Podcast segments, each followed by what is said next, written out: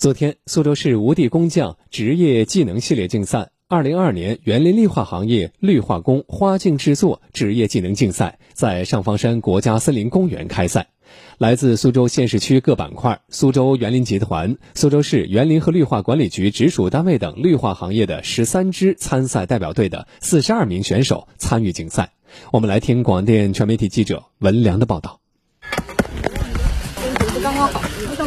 下午一点，上方山国家森林公园主干道上，四十二个花径实操点沿路两边摆开阵势，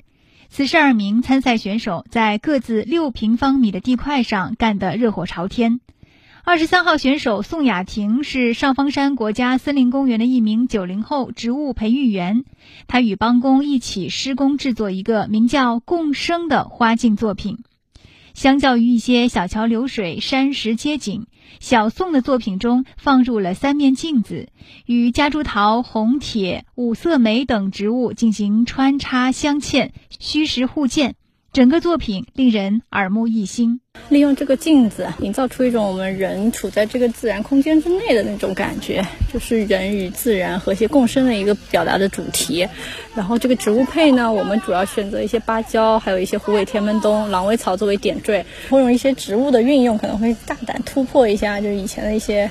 范围，可能会更加新颖一点，符合现代人的一些感觉。此次竞赛分为理论考试和实操考试两个部分。竞赛选手们围绕大赛“青山筑梦，绿水同舟”的制作主题，结合场地现状、花卉植物特性，发挥专业特长，在精心设计和巧妙配置下，打造出一个个缤纷多彩、层次丰富的创意花镜。大赛评委卜福明。花镜花镜肯定是以花为主啊。第二个呢，可能在那个色彩上边要要有有变化，体现一个自然性，又有它的很大的一个观赏性。记者在现场看到“青山不没，绿水无闲，此间青绿；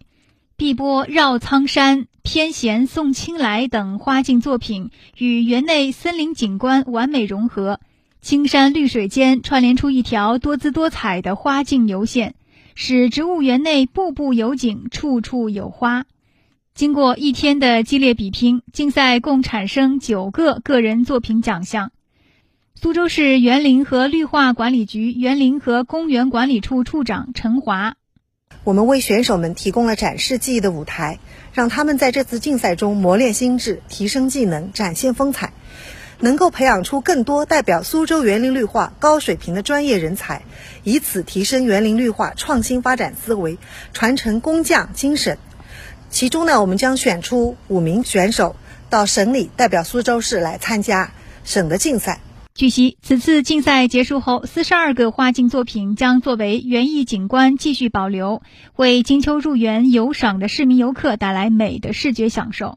与此同时，二零二二年全国科普日“繁花秘境，乐享自然”科普系列活动也将在展览期间同步进行，让花卉植物景观走进千家万户。